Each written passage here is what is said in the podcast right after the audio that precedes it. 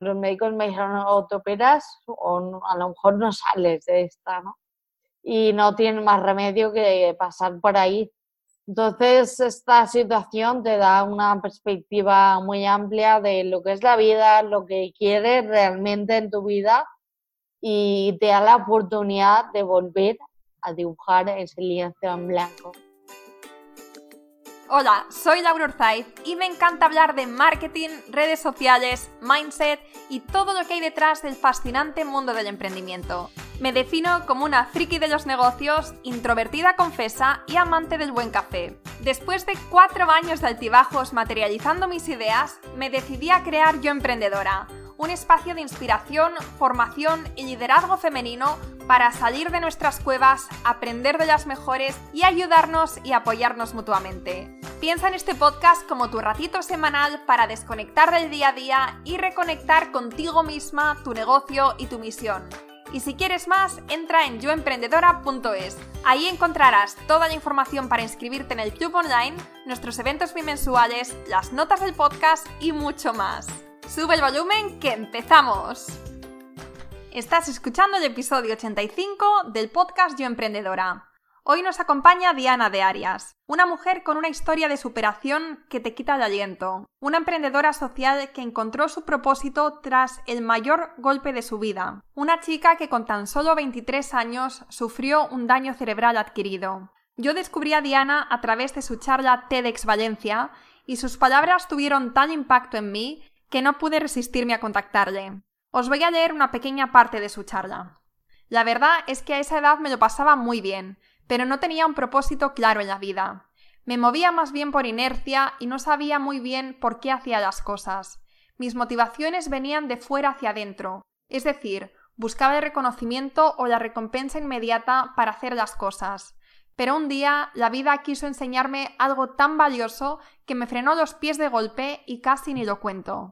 Una mañana, al despertarme en casa de mis padres, abrí los ojos y vi en el techo dos lámparas iguales. Pensaba que estaba en un sueño en ese momento y me volví a dormir, pero al despertarme abrí los ojos y me di cuenta de que estaba viendo doble. Quería levantarme y mi cuerpo no respondía a nada de lo que le estaba diciendo. De hecho, toda mi parte derecha estaba totalmente inmovilizada.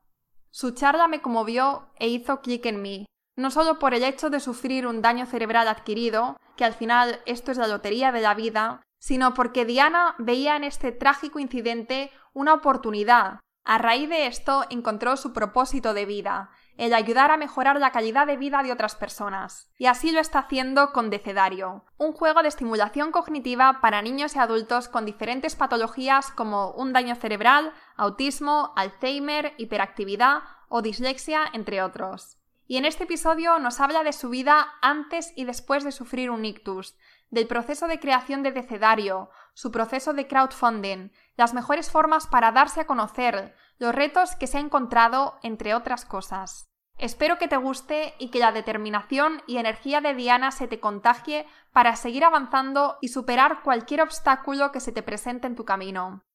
Hola Diana, buenas tardes. ¿Qué tal? Bienvenida a mi casita virtual. Hola Laura, encantada de estar aquí compartiendo hoy muchas cositas contigo. Bueno, eh, yo estoy feliz, te lo digo en serio, feliz de tenerte una vez más en Yo Emprendedora. Fuiste una de las bueno, fuiste la ponente en el evento de diciembre de Valencia. Nos dejaste a todas con el corazón en un puño. Y, después de, de, esa experiencia dije, te tengo que tener en el podcast porque ahí fuimos muchas, pero en el podcast llegamos a, traspasamos fronteras y quiero que tu historia se escuche más allá de, nuestros eventos. Así que muchísimas gracias una vez más por, por estar aquí. Gracias, Laura, es un placer para mí esto y también el evento fue súper especial. Pues bueno, para primero, para las que no te conozcan, para las que no estuvieron en el evento, para qué tal, cuéntanos un poquito, ¿quién es, quién es Diana de Arias? Y, un poco a qué te dedicas. O sea, cuéntanos, ponnos en situación. Muy bien, pues bueno, yo soy una mujer que me dedico a, liderar mi propio proyecto, soy emprendedora social, porque bueno, a través de una experiencia personal bastante grave, pues decidí emprender y hacer un proyecto para ayudar a mejorar la calidad de vida de otras personas que han pasado por situaciones parecidas a la mía.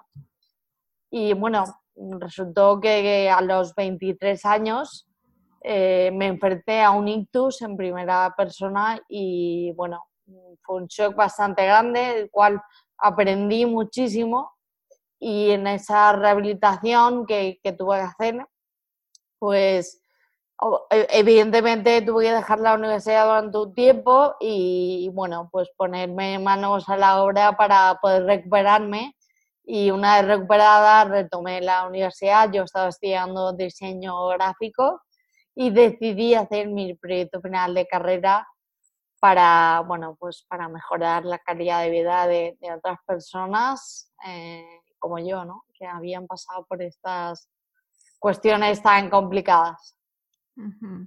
Vale. Mm, ¿Cómo, ¿Cómo, se enfrenta una, una, chica de 23 años en la flor de la vida, cómo se enfrenta a una situación tan dura como esta? Seguro que te han hecho esta pregunta muchísimas veces, pero me imagino que cada vez eh, responder a esto tiene que ser, tiene que ser duro, ¿no? Cuéntanos un poco, porque es, es inimaginable, yo creo, si no lo has pasado. Sí, es una situación muy, muy complicada eh, la verdad es que, bueno, yo a, los 23 años, bueno, estaba haciendo, estaba estudiando, era un poco terremoto, todo hay que decirlo. Me encantaba el deporte, estaba Erasmus, viajes, eh, bueno, estudiante, exámenes, también trabajaba, era un poco cool inquieto. La verdad es que, bueno, con esa edad, pues me movía más bien por inercia y no tenía un propósito, ¿no? Sino que disfrutaba la vida y, sin pararme a pensar, pues, qué hacía aquí o, qué podía aportar a los demás. Ahora, pues bueno, realmente sigo siendo el mismo terremoto, pero sí que es verdad que, que he focalizado mucho mi energía en, en un punto y es como dar lo mejor de mí en todo lo que hago y cómo ser mejor persona ¿no? cada día. Entonces, bueno, pues a partir de ahí, eh, yo lo que hice en ese momento fue, yo creo que tener una visión muy amplia. Al final, el estar tan al límite, porque la operación fue algo, bueno, los médicos me dijeron, o te operas o a lo mejor no sales de esta, ¿no? Y no tienen más remedio que pasar por ahí. Entonces, esta situación te da una perspectiva muy amplia de lo que es la vida, lo que quieres realmente en tu vida y te da la oportunidad de volver a dibujar ese lienzo en blanco. ¿Y tú dirías que ahora vives la vida más de forma más intensa, de forma o con, con más agradecimiento que, antes. O sea, dicen que pasar por una experiencia tan, tan, tan trascendental puede cambiarte literalmente la vida eh, a mejor, a peor, pero te la cambia. Sí, absolutamente te cambia todos los mapas mentales que tienes, pero se cambia por completo porque ves la vida de otra perspectiva. Y por supuesto, ahora valoro muchísimo más todo lo que tengo a mi alrededor, tremendamente más, y sobre todo hago lo que mi corazón me va guiando, ¿no? Eh, yo creo que una de las cosas que más he aprendido es a escuchar mi cuerpo, a, la intuición, es muy importante, y bueno, mm, te da otra, otra manera de ser, de pensar, de percibir. No sé, es otra, otra perspectiva. Y, fue la intuición en la que te hizo eh, darle una oportunidad más allá de tu proyecto de final de carrera, porque pocas personas después convierten el proyecto de final de carrera en su proyecto de vida. Fue la intuición la que te dijo, por ahí sí.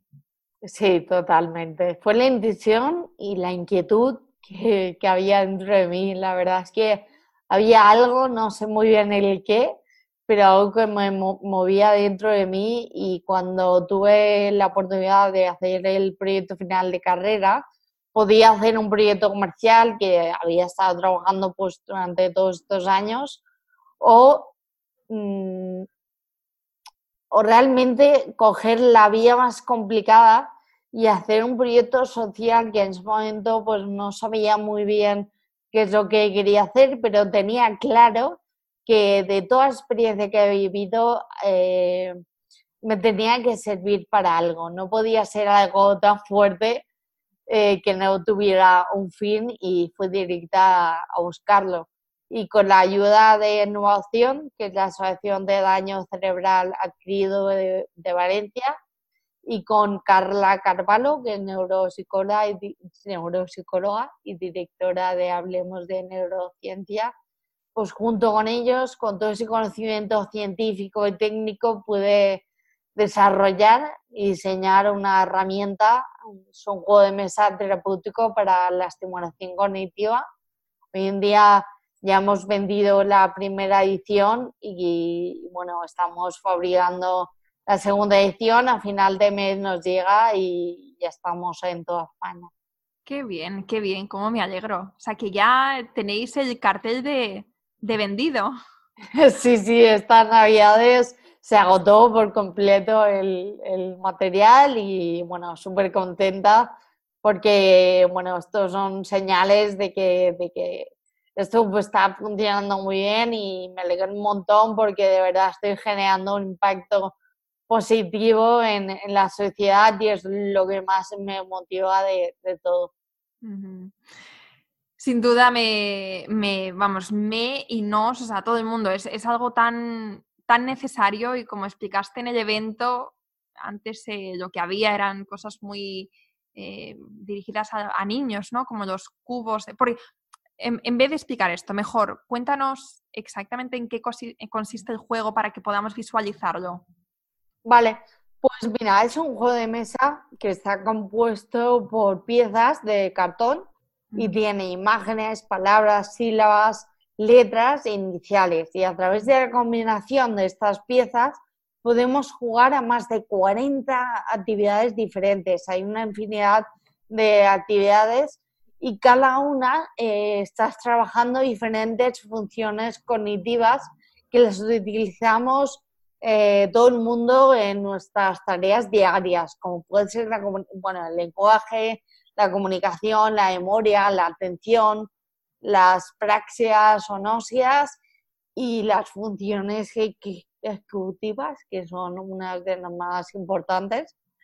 Y em, bueno, pues eh, lo que hemos eh, hecho es realizar una guía didáctica para las familias y también una plataforma de vídeos online para que puedan ver todas estas actividades de forma súper sencilla y que desde el primer momento que abren esa caja pueden compartir momentos en familia. Al final son actividades o es un juego eh, intergeneracional, lo pueden estar trabajando desde niños muy pequeños hasta personas adultas porque está enfocado tanto al mm, autismo, hiperactividad, daño cerebral, Alzheimer, Parkinson, dislexia.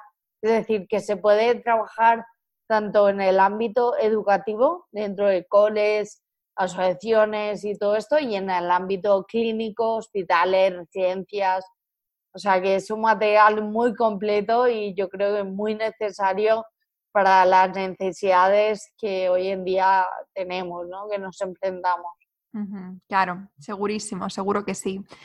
Y vale, vamos a remontarnos entonces a eh, la universidad estás con tu proyecto de final de carrera, tienes esta idea, pero una idea que va mucho más allá de Diana de Arias, porque necesitas colaboraciones con gente, necesitas, eh, has hablado antes de una neuropsicóloga, has hablado de, un instituto.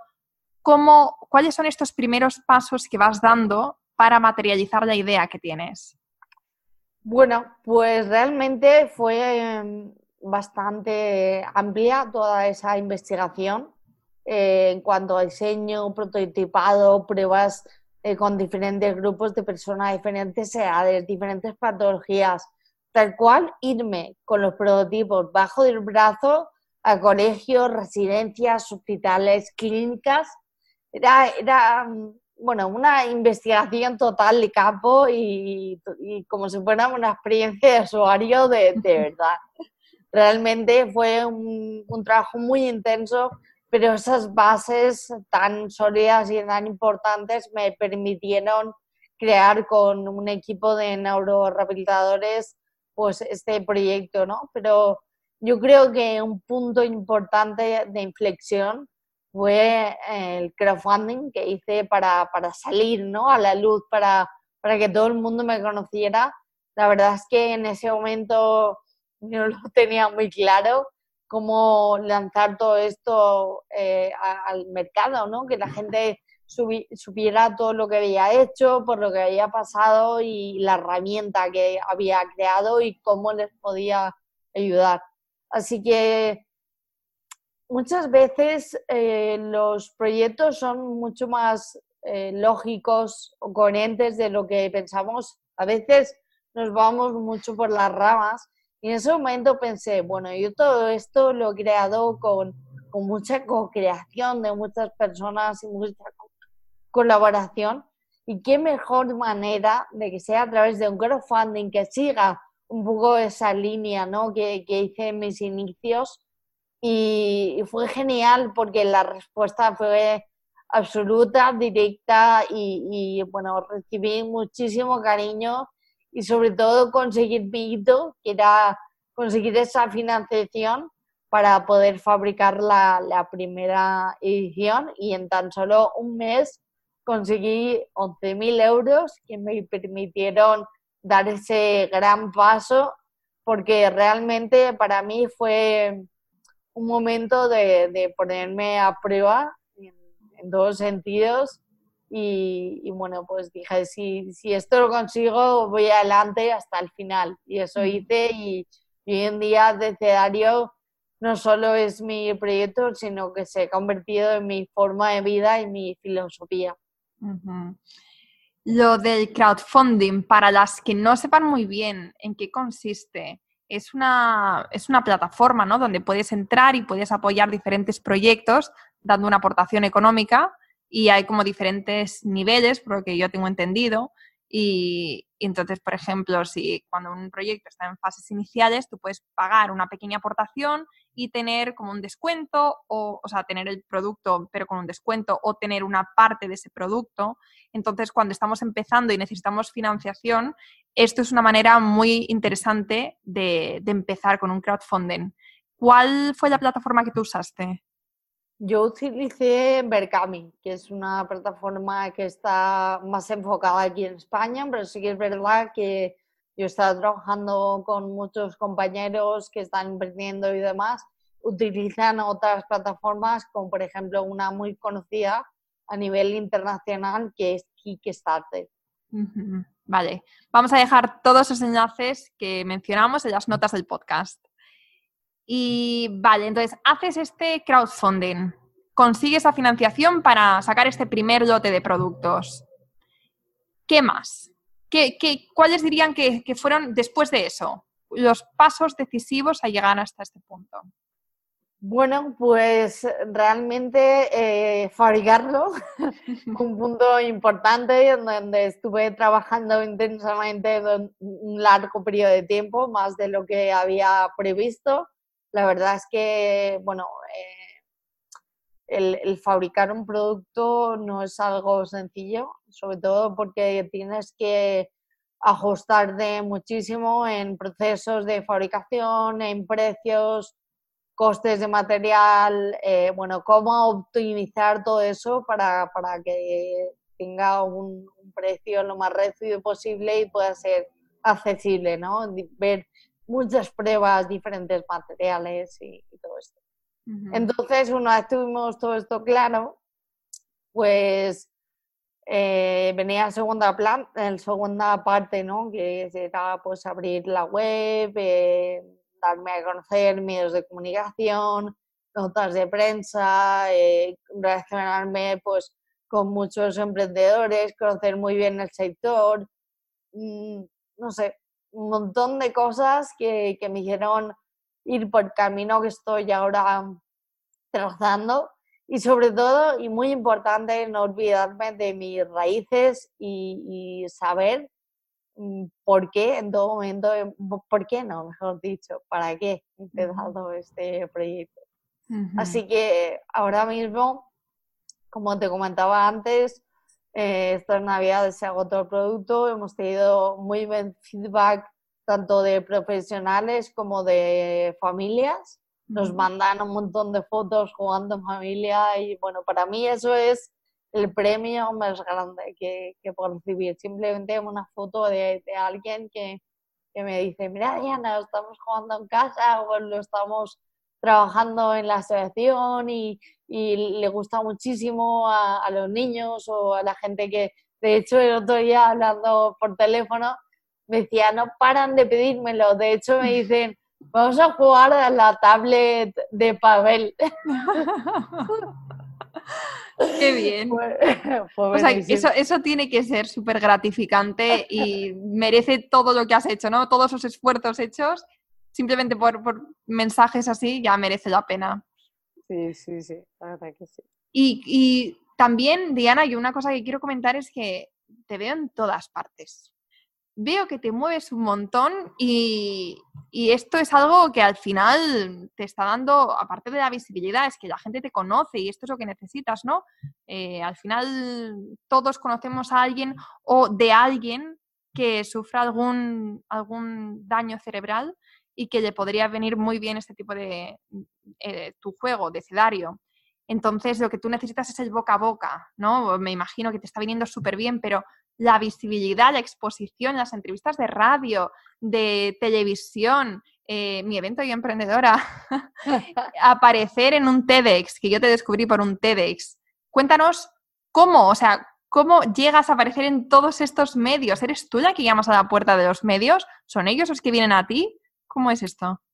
Pues Laura, eh, es más fácil que todo esto. Eh, lo único que hago es ser yo misma y parece algo eh, extraño, pero siempre que he ido a llamar a la puerta no ha habido el mismo resultado que simplemente dedicarme y focalizarme a lo que de verdad sé hacer, que es mi proyecto, ¿no? Al final estoy haciendo algo disruptivo y extraordinario y eso la gente lo valora automáticamente y se interesan por lo que hago, les parece increíble y me ayudan.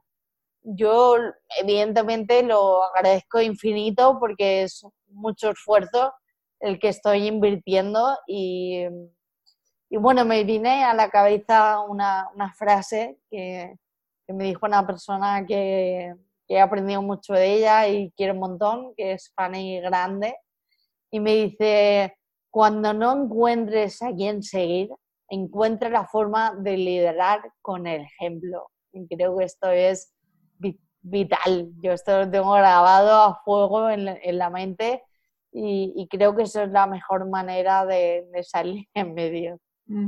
Vale. Vale, o sea, ser tú misma me encanta lo, simple que parece cuando, cuando hablas de, todo lo que has hecho, que dices, es más, es más fácil de lo que parece. Lo complicamos todo mucho. Me gusta, me gusta mucho porque tienes, tienes razón y, al final ver el foco, la pasión y la perseverancia y que da sus frutos y también hacer algo extraordinario, hacer algo que, que, al final tiene una gran huella en la sociedad, eso por supuesto al final mm, llega, o sea, la, la recompensa llega. Y me alegro muchísimo también, porque te lo mereces. Gracias, Laura. Y volviendo también a una de las cosas que comentaste en la, en la ponencia del evento, hablaste de, tu, de la importancia de tu email, de tu newsletter. ¿Nos podías hablar también un poco de, de la importancia que ha tenido en tu estrategia para conseguir clientes, la, eh, tener los, los, leads?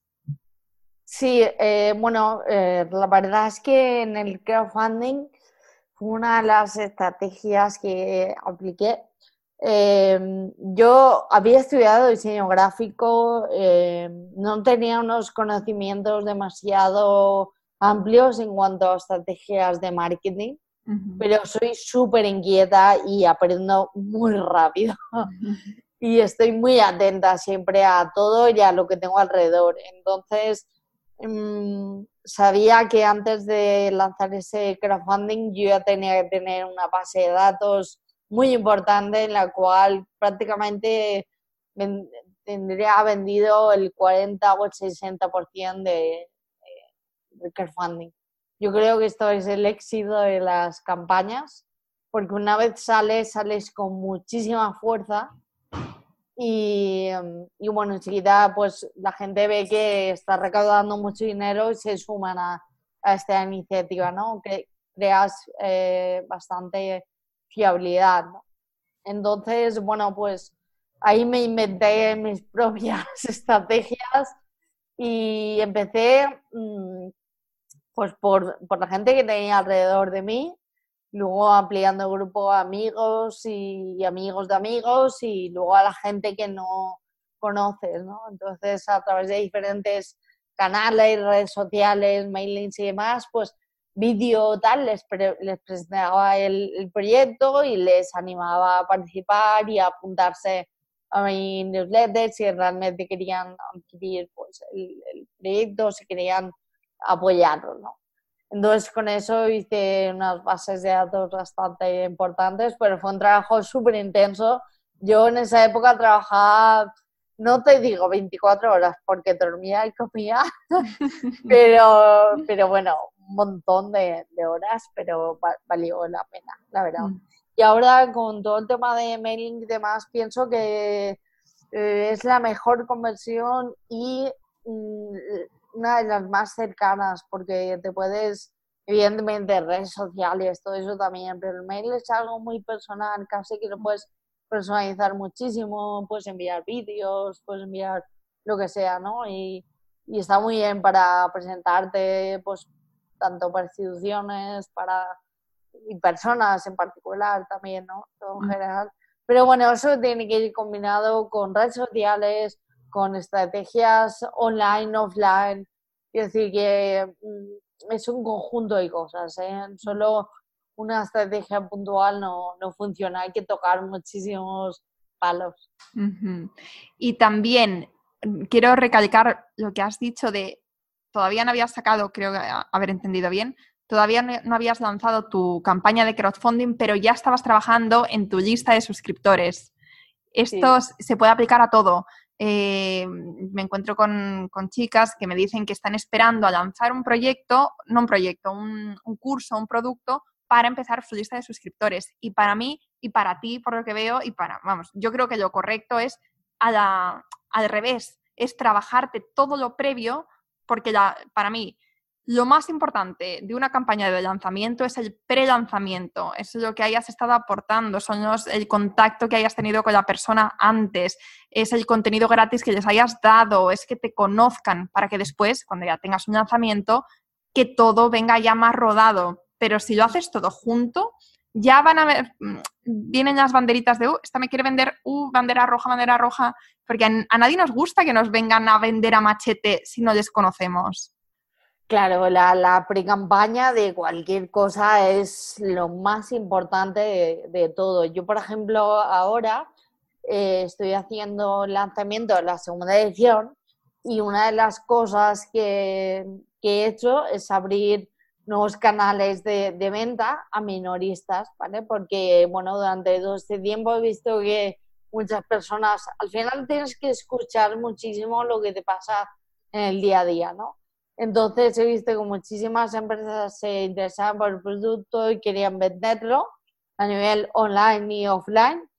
Y bueno, pues eh, habrá preparado una serie de, bueno, estrategias y campañas para eh, cuando me llegue el producto tenerlo ya puesto en, en todas las tiendas que quieran adquirirlo, ¿no? Eh, al final cuando me llega aquí automáticamente eh, lo que hago es eh, enviar toda esa, todo ese material que me hayan comprado ya. Si, si empiezo cuando me llega todo el material, me junta todo. Si tengo que hacer los envíos, tengo... imposible.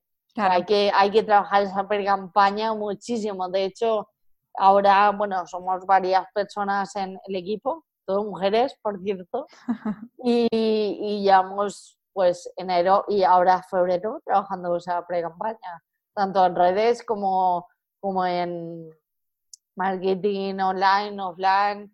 Y bueno, es muchísimo trabajo que, bueno, mis compañeras te lo, podían decir. ¿Y dónde podemos encontrar más información sobre esta segunda edición de Decedario? Pues en la página web www.decedario.com y de hecho ahora también he creado el nuevo dossier 2020 con muchas novedades y también está disponible. Vale, perfecto decedario.com. Genial, pues entonces vamos a entrar, vamos a echar un vistazo y los que tengamos a alguien que, sepamos que se puede beneficiar de este juego, pues, pues también apoyar también el proyecto y ayudar a la gente. Diana, pues muchísimas gracias, de verdad, una vez más me has alegrado la tarde, eres un, un ejemplo, es que ya siento que me repito, pero es que contigo tengo que, tengo que repetirlo eres un ejemplo de superación, de valía personal y me encanta contar contigo en las diferentes cosas que, tenemos en el proyecto en Yo Emprendedora, así que quién sabe. Si luego hacemos un tercer canal de comunicación, pues ahí también te, invitaré.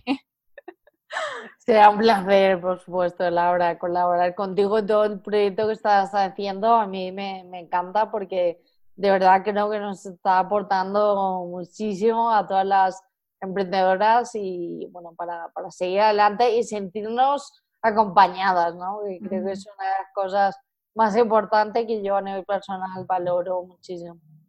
Pues muchísimas gracias, Diana. Espero que te haya gustado este episodio y que la historia y experiencias de Diana te ayuden a luchar por tu propósito de vida y superar cualquier obstáculo que se te ponga por delante.